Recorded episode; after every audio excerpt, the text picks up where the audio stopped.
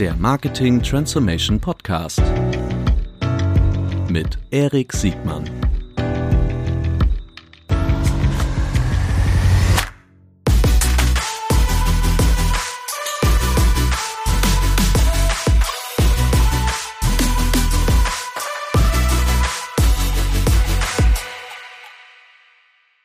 Herzlich willkommen zu einer neuen Folge des Marketing Transformation Podcast und des D3Con Podcast. Heute mit dem richtig, also erstens live von der D3Con, eine sehr ordentliche, äh, nicht nur Online-Marketing-Messe, sondern die Messe zum, zur Zukunft des digitalen Marketings. Und heute mit einem richtig guten Thema, nämlich im Grunde die Geschichte der Revolution von Mobilität. Herzlich willkommen und eine Geschichte, die in Hamburg geschrieben wurde oder geschrieben wird.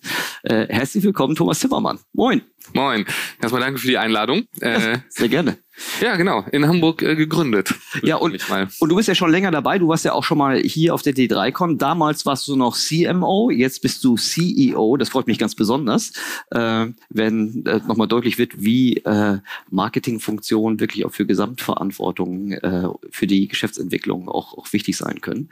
Ähm, ganz früher hieß hier noch My Taxi. Viele der, der etwas älteren, kann man schon sagen, ich glaube, das war noch vor, wann habt ihr euch umgebrandet? Vor zehn Jahren?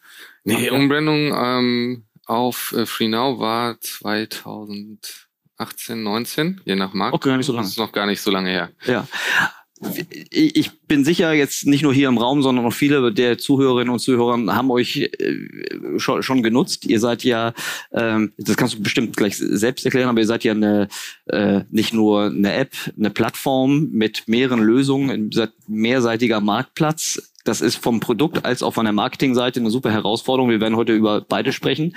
Ähm, wenn du FreeNow erklärst, wie, wie erklärst du das äh, deinen deine Stakeholder? Erstmal, also der einfachste Punkt ist wirklich zu sagen, äh, super App für Mobilität. Mhm. Ja, super App, weil eigentlich alles dabei ist. Und am Ende ist, glaube ich, ähm, der Kern der Plattform, dass man alle urbanen Mobilitätslösungen auf einer App buchen kann. Mhm.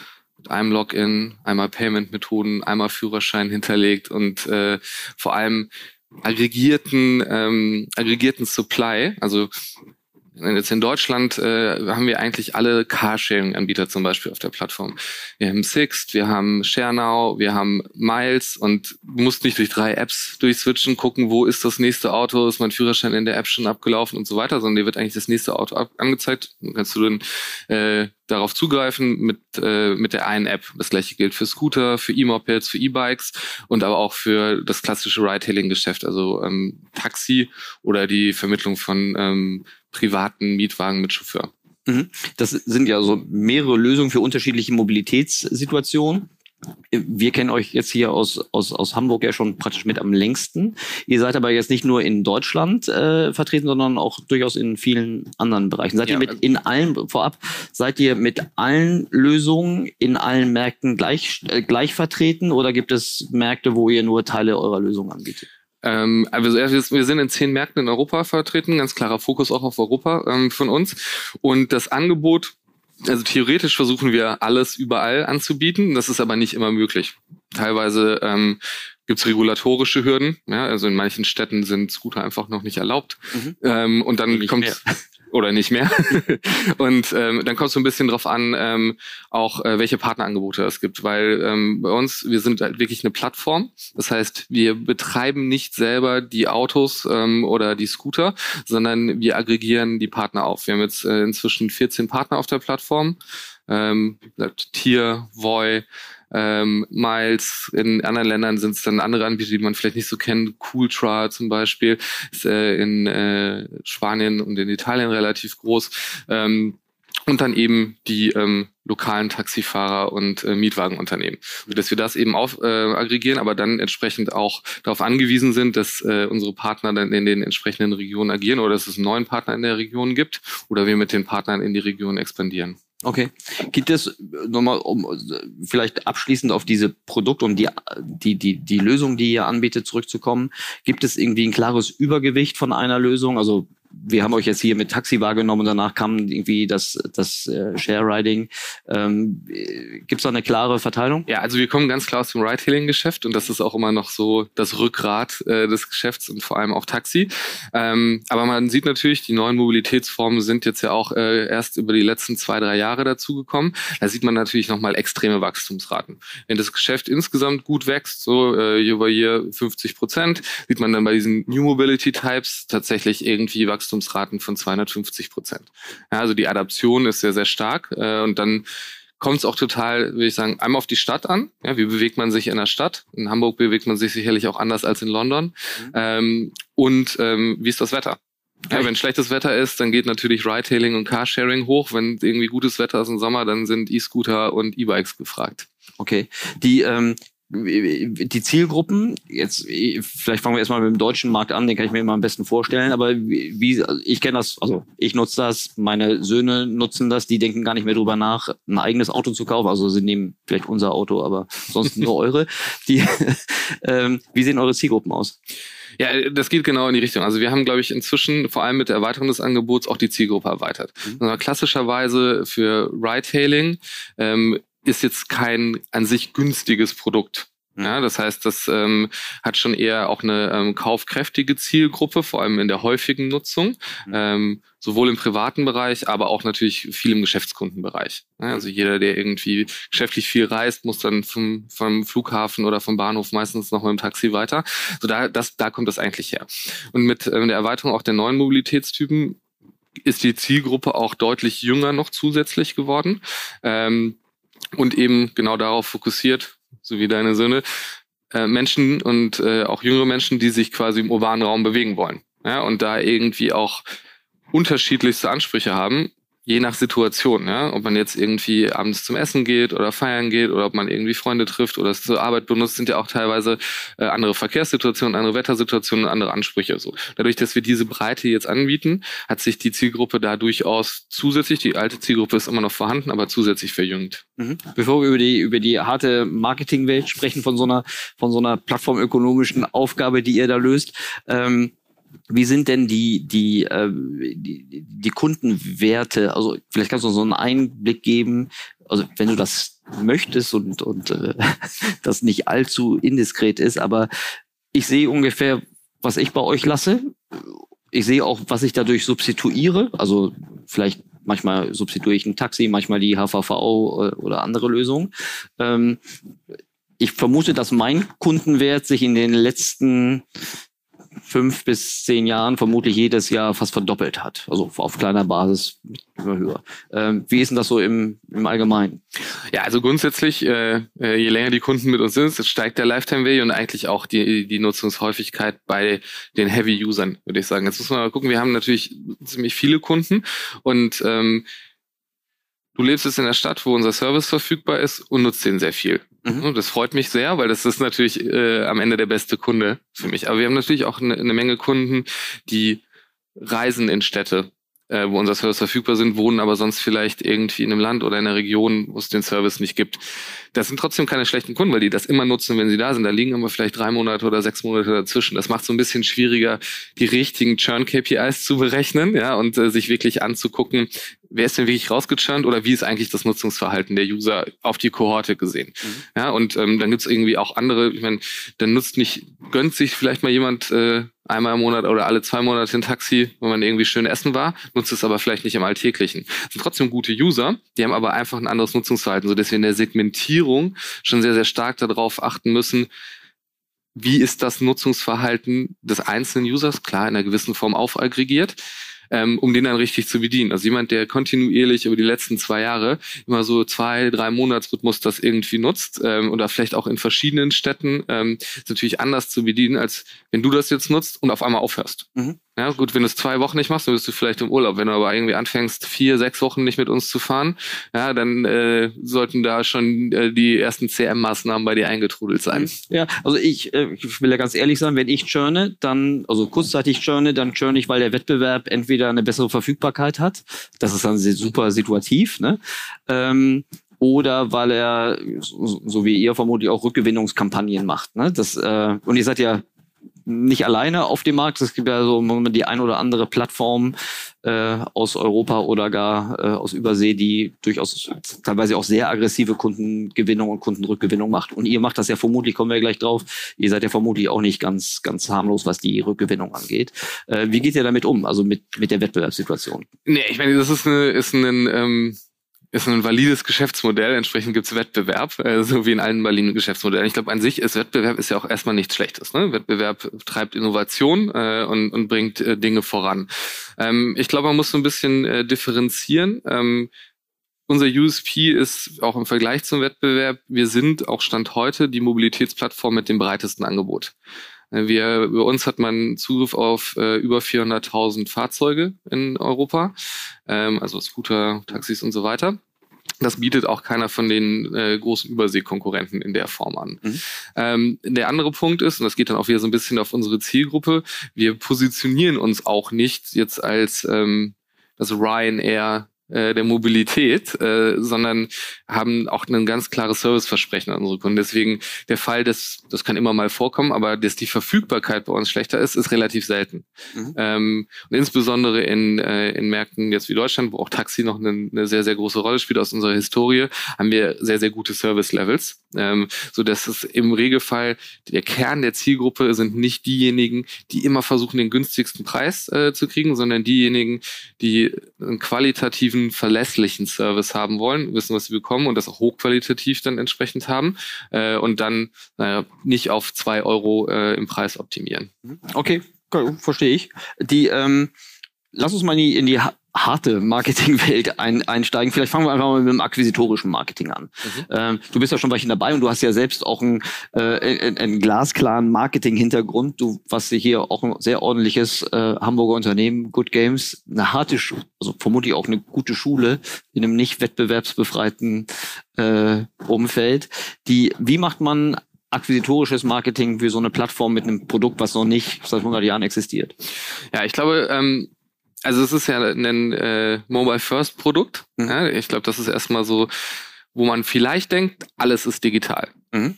Ganz viel ist digital. Mhm. Ähm, also wir machen die ganz normale Klaviatur des Online-Marketings ähm, und, und CRMs, ähm, lassen da auch, glaube ich, relativ wenig aus. Also klar, wir testen und gucken, mhm. äh, wo, wo wir wie viel Geld ausgeben.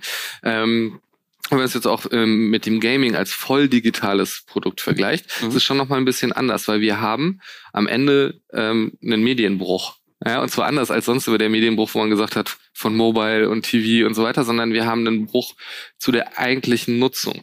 Wenn du jetzt im Gaming sagst, irgendwas random, Instagram-Ad, mhm. ja, theoretisch kann ich mir die App dann runterladen und direkt spielen. Mhm. So, das heißt, ich habe einen, ich habe einen sehr engen Conversion Funnel.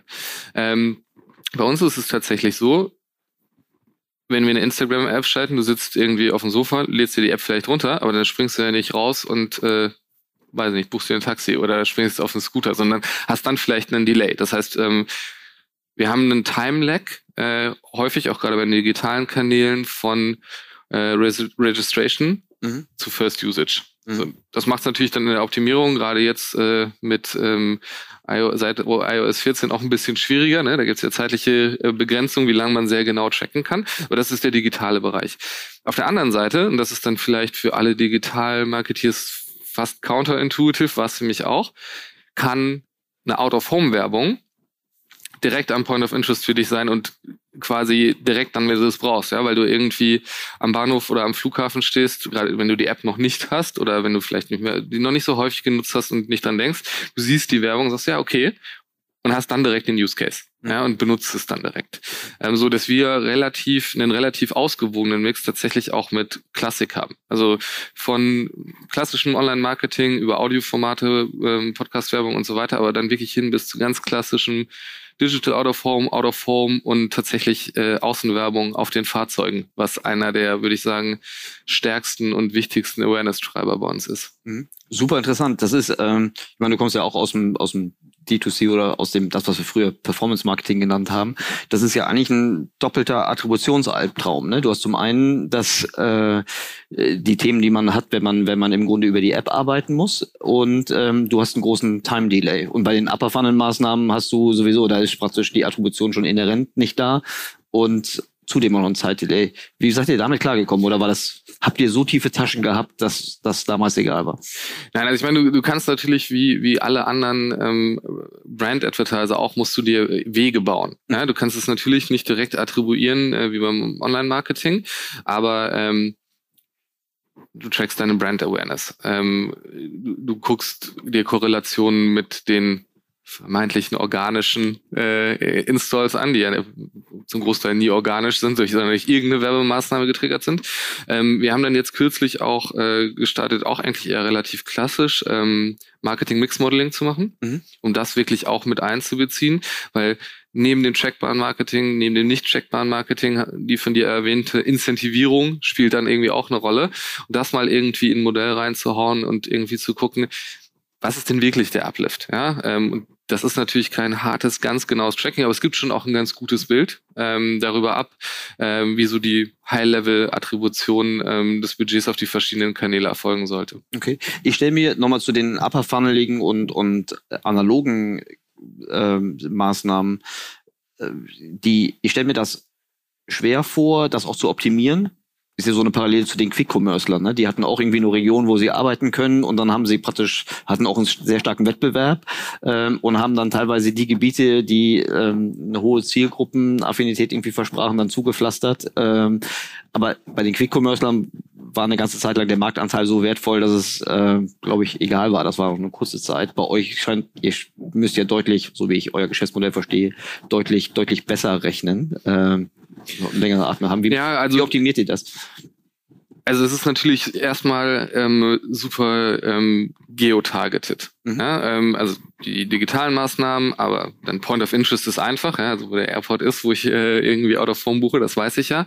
Ähm, aber für uns dann auch, ähm, wir machen auch TV-Werbung, da ist dann aber tatsächlich äh, alles, was Connected TV ist, interessanter, weil wir es dann tatsächlich da ausspielen, äh, wo es auch Sinn macht und nicht irgendwie in der ländlichen Region in, weiß nicht, Brandenburg oder so, ähm, und dann relativ wenig Streuverluste haben. Das heißt also, der, der Geofokus ist ganz klar so, dass wir die Streuverluste ähm, versuchen so klein wie möglich zu halten. Und dann ist es ehrlicherweise auch viel Test and Learn. Ja, auch mit den nicht trackbaren Sachen, wie gesagt, äh, ex post kann man irgendwie äh, dann über das Mix Marketing Modeling die Daten reinfüttern, auch für die zukünftigen Kampagnen sich angucken. Und dann ist es auch ganz simpel, das haben wir ehrlicherweise sogar im Gaming, wo es voll digital schon war, gemacht für, für ähm, nicht trackbare Sachen. Wir fragen unsere User einfach auch, wie sie auf uns aufmerksam geworden sind. Da erkennt man auch teilweise ähm, Unterschiede in der Wahrnehmung. Ja, so, ja über die TV-Ad, aber du siehst, dass die Conversion nachher irgendwie über Google gekommen ist ja. oder sowas. Ne? Dann kannst du dir den Touchpoint-Funnel äh, schon ein bisschen vorstellen, ähm, wie das funktioniert. Ähm, aber so kriegst du halt schon ein, ein verdichtendes Bild. Ja, das finde ich einen interessanten Punkt, ne? Die, äh, wie desillusionierend so deterministische Datenquellen sein können für alles, was eher so praktisch befragungsbasierte Marktforschung ist. Aber gut, nicht unser Hauptproblem, denke ich. Die, ähm, wenn du, wenn du äh, die, äh, so die, die Funnel-Verteilung anguckst, du hast jetzt viel über, das ist ja auch typisch für Leute, die Märkte entwickeln dürfen, äh, viel über Upper Funnel Maßnahmen gesprochen. Wie, wie bedeutsam sind eher so die Lower Funnel, also alles, was im Search und im, im Retargeting ist? Ähm, grundsätzlich auch äh, sehr relevant. Also Search muss man auch so ein bisschen differenzieren im Vergleich zu anderen Geschäftsmodellen.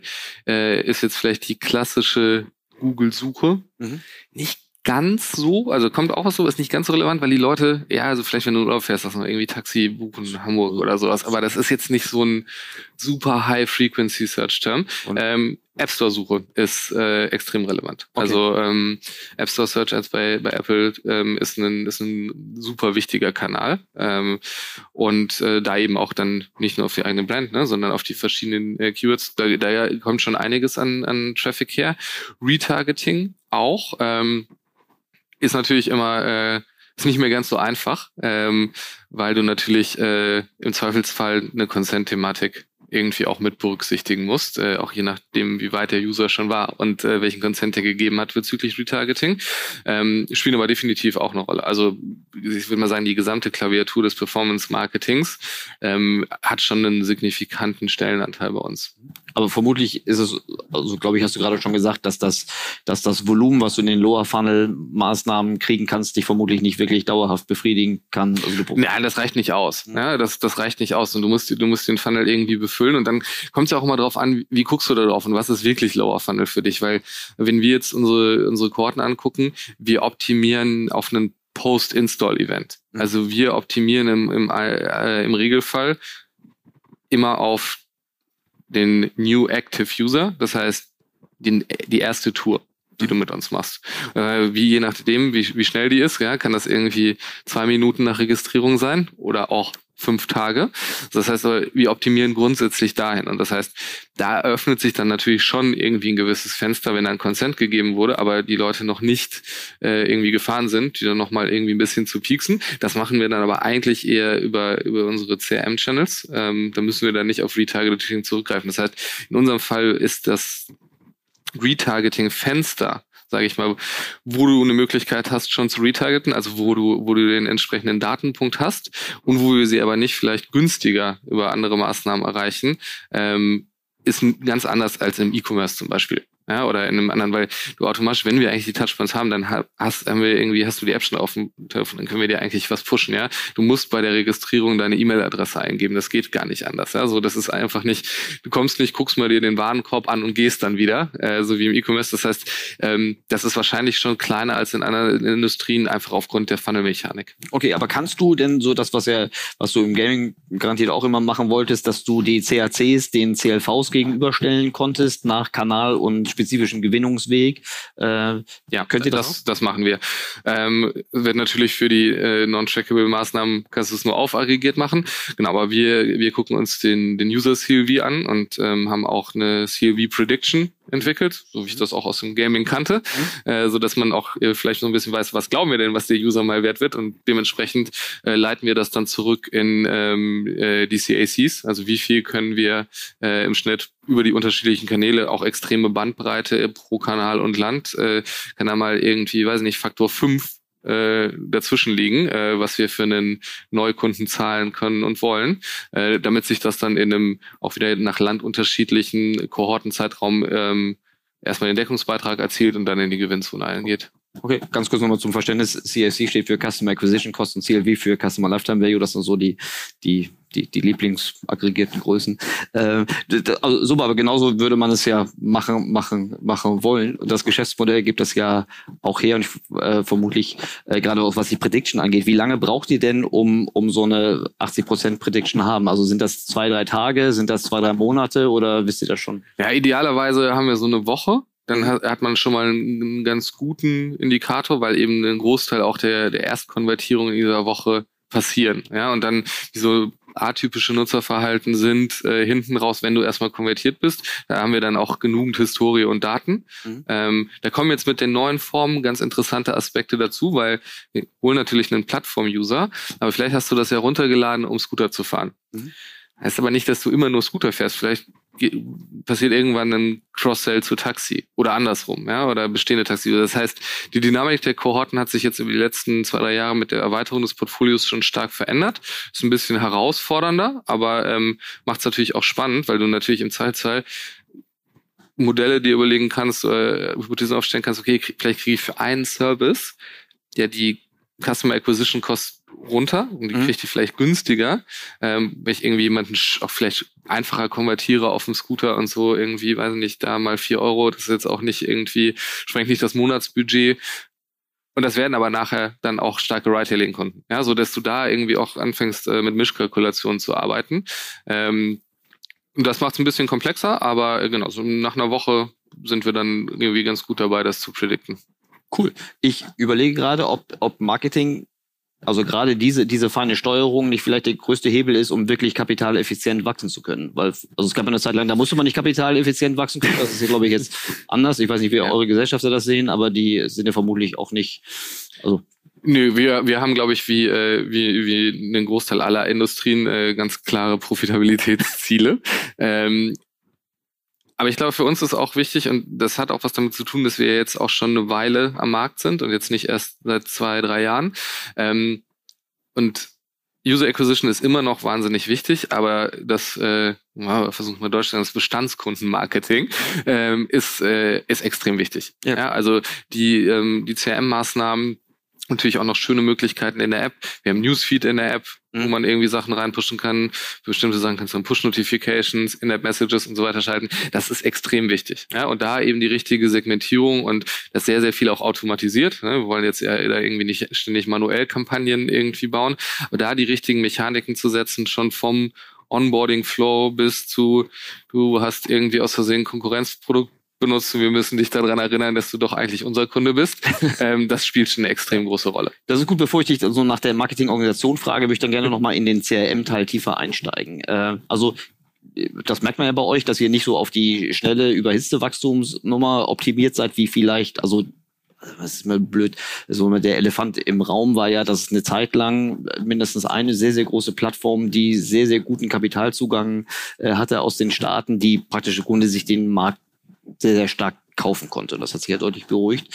Ähm, und ihr wart schon immer, auch vermutlich dadurch, dass ihr nicht direkt an der Börse äh, seid, schon immer etwas so mal, das sah alles nachhaltiger aus von, von außen betrachtet. Wie übersetzt sich das ins CRM? Ja, wir haben, also wir, wir, man muss dazu sagen, ne, das ist das ist ein hochkompetitiver High-Growth-Markt. Das heißt, wir haben durchaus auch immer schon mal äh, sehr aggressive Sachen äh, gemacht, aber äh, tatsächlich nicht im, im Umfang wie jetzt äh, äh, Konkurrenzprodukte das über einen längeren Zeitraum äh, gemacht haben. Ähm, am Ende übersetzt sich das in, ins CRM so, dass wir ähm, einmal eine sehr technische Lösung gebaut haben, also basierend auf unserem äh, grundsätzlichen CRM-Tool. Wir nutzen Brace. Äh, das ist äh, kein großes Geheimnis. Die haben uns äh, schon auf irgendwie 5000 Präsentationen draufgepackt äh, und haben aber ähm, quasi intern zusätzlich noch ein Tool gebaut, ähm, was dann Brace befüttert, was Brace ist ein Massen-CRM-Anbieter, einer der, der, der größten CRM-Anbieter, da sind jetzt ein paar Ride-Hailing-spezifische Sachen oder Mobility-spezifische Sachen, die die so nicht abbilden. Und das geht genau da rein, dass wir sagen, wir brauchen unsere Segmentierung und äh, egal ob jetzt Neukunde oder Reaktivierung oder einfach auch ja, Volumensteigerung von aktiven Kunden, um die noch mehr zu, zu bewegen. Das kann über incentivierte Kampagnen laufen oder nicht incentivierte Kampagnen. So, und diese ganzen Logiken bauen wir intern in den Tool. Gibt automatisierte Vorschläge, relativ einfach, ist mit der Datenbank verknüpft, so dass man das mit ein paar Klicks zusammenstellen kann. Ähm, und dann haben wir da ein paar Key-Metriken, also eigentlich eine Key-Metrik. Das Cost per Additional Revenue. Also wie viel Geld muss ich ausgeben, um ein Euro Additional Revenue zu kriegen? Ähm, Idealerweise ist das kleiner eins, aber realistischerweise muss man auch sagen, in so einem Markt, in so einem kompetitiven Markt ist das auch häufig in der Einzelmaßnahme auf die, den einen Revenue, den ich direkt umsetze, auch Negativgeschäft, aber dann natürlich mit der Kohortenentwicklung und wenn ich Leute wieder zurückhole oder animiere, mehr zu fahren, trägt sich das natürlich durch ähm, und ähm, wird dann am Ende entsprechend profitabel. Mhm ich, ich verstehe eure Perspektive des, des inkrementellen Umsatz, also der Kosten des inkrementellen Umsatzwachstums. Die aus einer Konsumentenerfahrung äh, ist ja vermutlich das häufige Gegenargument, dass sich gerade schon Kundinnen und Kunden an die aggressiven, das sind ja oft Rabatte äh, oder aus eurer Perspektive irgendwelche Erlösminderungen, dass sich die Kunden daran gewöhnen können und praktisch immer nur dort gerade kaufen oder buchen, wo, wo es gerade den 5 Euro oder 30 Prozent Gutschein Ist, glaube ich, wie in, in, jeder, in jeder Branche auch wahrscheinlich ein, ein Riesenrisiko, dass äh, wenn man sich so nicht positionieren möchte. Wenn man sich so positionieren möchte, okay. Mhm. Ähm, und ich glaube, es ist für uns auch durchaus immer ein Thema gewesen, zu gucken, auch wenn wir sehr stark incentivieren, holen wir eigentlich die Kunden, holen wir unsere Zielgruppe rein?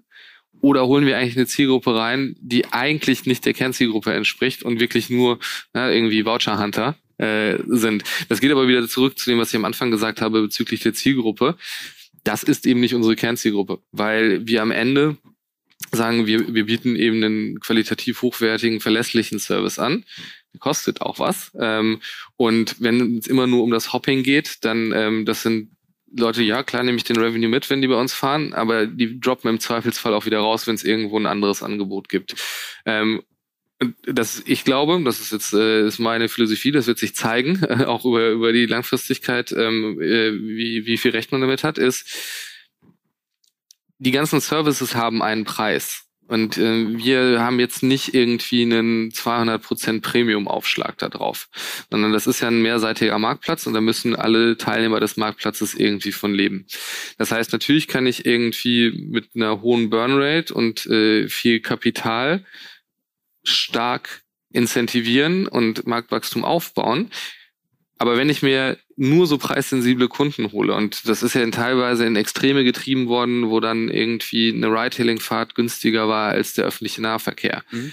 Da adressiere ich Leute, wenn die Preise, und das gilt für jeden, ab irgendeinem Zeitpunkt wieder auf ein normales Niveau gehen müssen, weil du kannst nicht für immer, und ich würde mal sagen, seit äh, neun Monaten auch vielleicht noch bisschen kürzer, ähm, mit der Veränderung der Marktdynamik und das Kapital nicht mehr ganz so günstig ist, wie es vorher war, kannst du ja nicht immer ein Loss-Making-Business machen. Das ist, ja. und das ist es in dem Fall, ja. Da werden extrem hohe Verluste geschrieben. Das heißt, wenn die Preise wieder anziehen, dann werden diese Leute wahrscheinlich wieder den Public Transport nehmen, weil die auch vorher den Public Transport genommen haben, weil das in ihrem Budget ist. Ja, wie meine Söhne, die, äh, wenn sie zu zweit fahren, also in Hamburg kostet irgendwie das HVV-Ticket zwei, also um so, aus dem Vorort in die Stadt zu fahren, äh, 3,75 Euro mal zwei, ne? Dann teilen die sich ein Auto eurer Wettbewerber und günstiger. Okay, aber die sind die schon sofort, das kann ich dir sagen. okay, wie sieht die Marketing-Orga aus? Ich stelle mir das, ähm, das ist ja mega komplex, ne? Ihr habt einen mehrseitigen Marktplatz, ihr habt, äh, ihr habt eine hohe äh, Produktbedeutung, also vom, vom, vom Interface als auch von dem, von dem, von der eigentlichen äh, Service-Seite. Ihr seid in mehreren Märkten unterwegs. Das muss doch eine super komplexe Marketingorganisation sein. Ja, die hat sich auch über die Jahre immer verändert. Das ist, mhm. glaube ich, gut, weil äh, ich, es gibt auch, glaube ich, keine richtige Marketing-Organisation. Es gibt dann die für das Unternehmen in dem Moment oder hoffentlich für einen etwas längeren Zeitraum, aber äh, für die Phase die richtige Marketing-Organisation. Wir sind im Moment ähm, relativ klar strukturiert, würde ich sagen. Mhm. Ähm, wir haben im Prinzip zwei große äh, Marketingbereiche. Das ist einmal Brand und Communication und dann einmal Marketing Operations.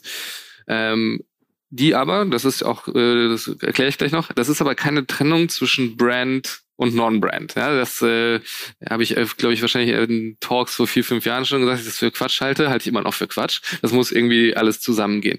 Aber ähm, die Trennung ist so ein bisschen eher der eine Bereich, ähm, äh, Brand und Communications hat so ein äh, PR-Coms, hat das Inhouse-Design-Team. Ähm, hat das Produktmarketing, also wie kommunizieren wir neue Features an die Fahrer, aber auch an die Passagiere. Ähm, und das originäre zentrale Brandmarketing, die, die die großen Kampagnen und Aktivierungen konzipieren, ja, und dann auch mit externen Agenturen in dem Fall dann zusammenarbeiten, um jetzt eine TV-Kampagne irgendwie auszuarbeiten. Ähm, das ist äh, der eine Block und der andere Block ist, und da liegen noch so ein paar, ich würde mal sagen, verhältnismäßig kleinere Sachen, ja, Website, und, mhm. sowas mit in dem Blog.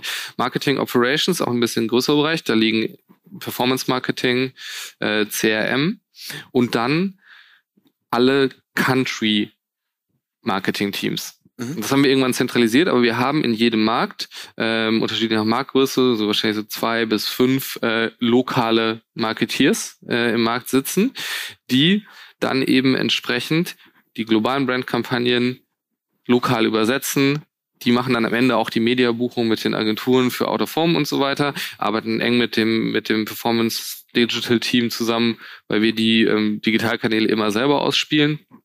Ähm, genau, und die reporten aber trotzdem zentral mit in diese Marketingorganisation. Und das ist es eigentlich. Also es ist relativ straightforward. Äh, in dem Marketing Operations Team ist noch ein dediziertes Data Team, was nur für, was nur für Marketing arbeitet und sich dann um diese ganzen Attributionslogiken, Segmentierungen und so weiter kümmert. Äh, das, das gehört definitiv noch mit dazu.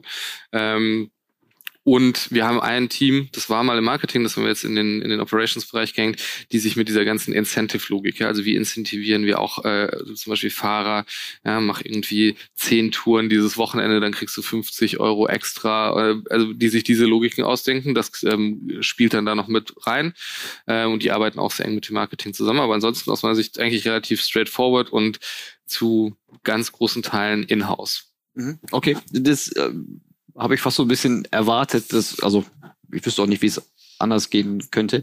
Wie sieht das in so Schnittstellen rein, wie zum Beispiel zur Produktentwicklung und zum Pricing? Das sind ja so oft funktional, das ist ja nicht immer originär im Marketing gedacht. Mhm. Es sei denn, man hat wie rein digitale Güter, dann ist das anders. Wie ist das auch bei euch im, im BI, äh, Team oder gibt es da noch ja, also es geht schon ein bisschen, bisschen, bisschen tiefer rein. Also es gibt, äh, gibt Pricing, das hängt mit in dem Team, die auch die ganze Incentivierung und Marketplace Balance machen, mhm. als Commercial Team. Mhm. Dann gibt's einen, äh, gibt's einen Pendant dazu auf der ähm, Produkt- und Tech-Seite, mhm. auch Marketplace heißt, die kümmern sich dann äh, um Dinge wie Dispatching der Fahrer, Allocation, aber auch ähm, in, in Teilen unseres Geschäfts gibt's ja auch dynamische Preise. Ja, also London Rush Hour sind die Preise höher als irgendwie dann um elf die ganzen Algorithmen dafür zu entwickeln und zu implementieren. Das heißt, da gibt's dann irgendwie immer einen Schulterschluss.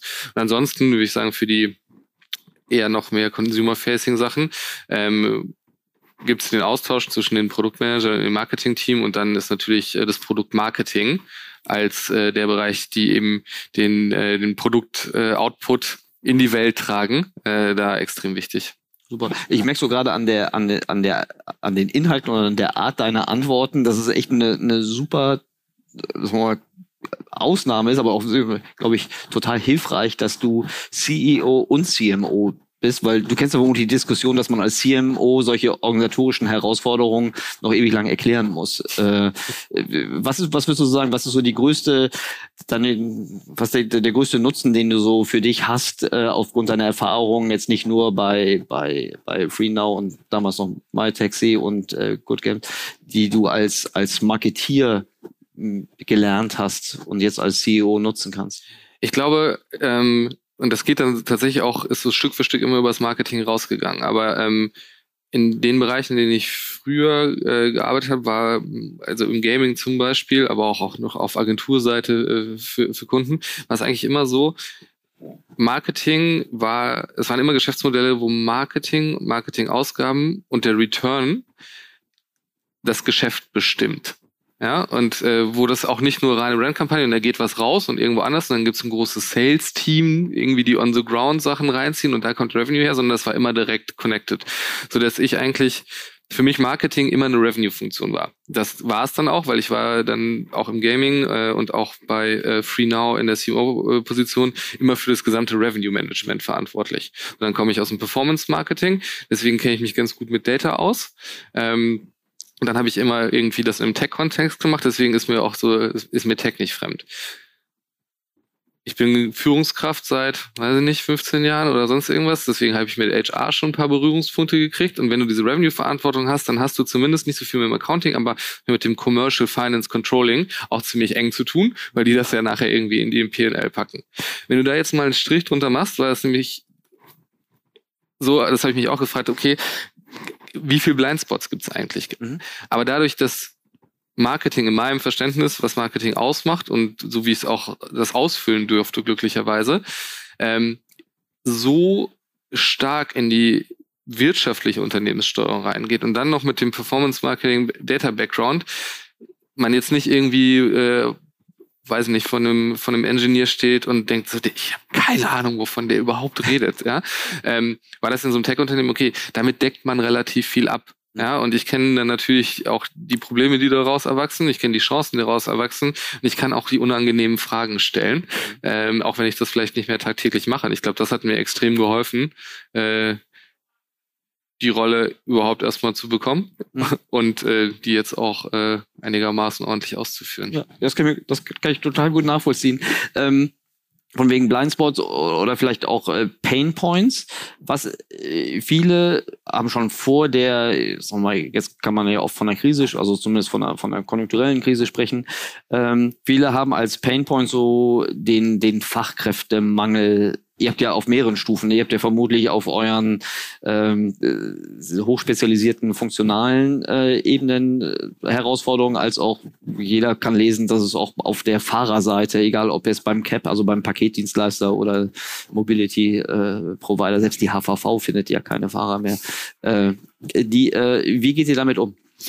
Ähm, also vielleicht erstmal intern. Ähm, ich glaube, wir haben äh, ein recht gutes Arbeitsumfeld geschaffen. Ähm, im, Im Sinne davon, wir haben eine Company mit einem, mit einem gewissen Purpose. Ja. Wir wollen die Mobilität in Städten verändern und irgendwie zum Positiven verändern. Das ist für viele Leute, wie ich sagen, heute auch noch wichtiger, als es vielleicht vor 15 Jahren oder so der Fall war. Mhm. Ähm, dann ähm, haben wir einfach, wir haben natürlich einen sehr großen Anteil an Tech Leuten. Ja. Irgendwie Entwickler sind natürlich für uns auch extrem wichtig. Haben da irgendwie auch in, im Tech-Bereich einen sehr, sehr guten Ruf. Wir contributen zu Open-Source-Projekten. Unser CTO ist äh, ziemlich äh, stolz darauf, dass wir jetzt tatsächlich Leute, die in der Vergangenheit mal regretted lieber waren, also gegangen sind, weil sie woanders mal gucken wollten, jetzt wiederkommen, weil wir gesagt haben, ja, das war schon irgendwie ziemlich gut eigentlich und ähm, ich habe jetzt verstanden, was ich hatte. Also da haben wir, haben wir, glaube ich, eine, eine ganz gute kulturelle Basis und ähm, wir waren schon vor der Pandemie eigentlich sehr stark remote aufgesetzt, dadurch, dass wir in zehn Ländern sind. Wir haben zwei große Tech-Hubs in Hamburg und Barcelona, aber wir haben in jedem Land, wo wir operieren, Office. Und wir haben die Leute noch nie so richtig darauf verhaftet, dass die an einem gewissen Standort sitzen müssen. Mhm. So, das heißt, es war immer schon, wenn du ein Meeting hattest, war eigentlich immer auch irgendwer im Zoom mit dabei, selbst wenn irgendwie ein Großteil physisch vor Ort war das haben wir natürlich dann, deswegen konnten wir das direkt umsetzen und haben das eigentlich noch während der Pandemie weiter ausgebaut und haben gesagt, ja, okay, aber wir können eigentlich, also wir haben überhaupt gar kein Problem damit, Remote anzubieten. Mhm. Ähm, das heißt, wir geben relativ viel Flexibilität ähm, auch an, äh, an unsere Mitarbeiter und äh, haben das jetzt auch so umgesetzt und haben auch gesagt, das bleibt jetzt erstmal äh, so und wir machen jetzt nicht äh, fünf Tage Back to Office oder mal einen Tag Home Office. Ähm, und das wird auch relativ stark, vor allem in einem Tech-Unternehmen geschätzt. Und kriegt man ja auch mit, äh, wie gut das äh, so Engineers finden, wenn die großen Tech-Companies äh, Back to Office forcieren. Mhm. Das heißt nicht, dass niemand im Office ist. Die Leute kommen gerne, aber dann kommen die irgendwie zwei Tage und kommen alle zusammen und machen dann was anderes als an den Tagen, wo sie irgendwie zu Hause sind. Und ich glaube, so in diesem Gesamtpaket neben so normalen Perks und unserem eigenen Produkt, ja, unser Mobility Budget äh, können die Leute natürlich nutzen und so weiter, ähm, haben wir da aber, glaube ich, irgendwie ein ganz gutes, ganz gutes Paket und sind einfach ein europäisches Tech-Unternehmen. Das ist vielleicht auch nochmal ein Punkt. Du sitzt halt an einem Unternehmen, wo du relativ nah auch äh, am Management bist, egal in welcher Funktion an den Entscheidungen und bist nicht so ein verlängerter Arm, wo irgendwie aus der Bay Area eine Ansage kommt, aber du eigentlich nur ausführende Instanz bist. Ja ich ahne, was du meinst. Die, äh, sag mal, aber gut, okay, das verstehe ich für die, für auf der auf der Fachkräfteseite mhm. ist aber auch die Akquisition zum Beispiel von Fahrerinnen und Fahrern nicht auch auf der normalen Wachstumsseite, also normale Wachstumsseite, auf der Wachstumsseite nicht auch eine, eine, eine Hürde? Ja, es äh, kommt total auf den Markt drauf an. Ähm, ich würde sagen, äh, die Pandemie hat tatsächlich, äh, wie auch in anderen Industrien, viele aus ihrem eigenen Job rausgetrieben äh, und nicht alle sind wiedergekommen. Mhm. Äh, das äh, sehen wir ganz stark in Gastronomie, Hotellerie, aber das sehen wir auch äh, in dem Bereich. So dass wir teilweise, wir haben hier in Hamburg auf jeden Fall weniger Taxis als vor der Pandemie, weil es weniger Taxifahrer gibt. Ähm, das geht aber langsam wieder hoch. Das ist durchaus auch ein, ein Job, der, ähm, der nicht ganz unlukrativ ist, ähm, wenn man wenn man viel fährt, so dass das ähm, am Ende eigentlich ähm, jetzt langsam wieder anzieht. Du hast aber je nach Markt auch unterschiedliche Hürden. Ähm, gerade wenn du jetzt Taxi ist immer staatlich reguliert eigentlich. Manche Städte geben nicht genug Lizenzen aus. Ja? Das heißt, es wird irgendwie künstlich verknappt und es gibt viel mehr Nachfrage, als dann eigentlich Supply da ist. Aber dementsprechend ist die User, wir haben jetzt viel über User Acquisition auf der quasi Endkunden-Nutzerseite gesprochen. Ähm, das machen wir aber auch äh, für die Fahrer. Ähm, auch viel offline natürlich und auch an, an Taxiständen und Flyen, aber tatsächlich auch digital. Also wir machen ähm, auch Performance Marketing für die Akquise von Drivern. Mhm. Hast du so, so zum Abschluss, hast du eine, eine, eine Vision oder Perspektive, wie sich euer Geschäftsmodell oder auch das Geschäftsmodell eurer, eurer Wettbewerbe im Sinne von äh, wirkliche Nachhaltigkeitslösungen, wie sich das so in den nächsten fünf bis zehn Jahren äh, entwickelt? Hast du da irgendwie ja, also ich glaube, und das ist so, ähm, da, da müssen irgendwie alle an einem Strang ziehen und an vielen Stellen muss man auch sagen, passiert das, ja. Also auch gerade in so äh, Diskussionen auf europäischer Ebene spricht man zusammen auch mit Wettbewerbern, mit den Behörden, weil eigentlich alle das gleiche Ziel verfolgen, nämlich dass wir die Mobilität verändern, wirklich eine Mobilitätswende schaffen. Ähm, Einmal, um das Leben in Städten irgendwie wieder angenehmer zu machen, ähm, was so Grünflächen, Lautstärken und so weiter angeht. Ähm, und zum anderen natürlich, was die Emissionen angeht. Und wir haben uns da schon ganz klar auch äh, schon vor zwei, drei Jahren darauf bekannt, unsere eigenen Emissionen offsetten wir und versuchen natürlich das auch irgendwie zu reduzieren. Und gerade Corona hat mit Travel und so weiter geholfen. Ähm, aber wir haben eine klare Pledge abgegeben. Wir wollen, dass 25 bis 2025 äh, die Hälfte unserer Fahrten rein elektrisch ist. Mhm neue Mobilitätsformen, die elektrisch sind, helfen. Dass Hamburg zum Beispiel jetzt gerade gesagt hat, sie lassen ab 2025 keine Verbrennertaxis mehr zu, hilft. Ja, aber wir unterstützen das auch. Wir ermöglichen den Fahrern bessere Deals bei ähm, vielen ähm, Autoherstellern, nicht nur unseren Shareholdern, ähm, in Bezug auf äh, Zugang zu Elektromobilität, weil wir eine andere Buying Power dann aggregiert liefern können. Äh, bis 2030 ist das Ziel eigentlich 100 Prozent aller Fahrten emissionsfrei zu haben. Großartig. Klasse. Eure Shareholder sind äh, Mercedes-Benz und BMW. Korrekt. Ja, sehr gut. Großartig. Klasse. Ich finde das ein, also großer Fan, das, ich fürchte, das hat man rausgehört, aber das ist ja auch nicht schlimm. Großer Fan eurer, eurer Lösung. Ich, ich finde es auch toll, dass ähm, ich glaube, es erfordert ja auch ein bisschen Mut von allen Beteiligten, nicht nur vom Management, solche Unternehmen wirklich so konsequent äh, voranzutreiben, um unsere Städte irgendwie ein bisschen lebenswerter zu machen. Äh, ich danke dir insbesondere auch für die, für die tiefen Marketing-Insights. Äh, das ist äh, überhaupt keine Selbstverständlichkeit und fand ich super spannend. Ganz herzlichen Dank, lieber Thomas. Vielen Dank, Erik. Super. Das war's. Vielen Dank.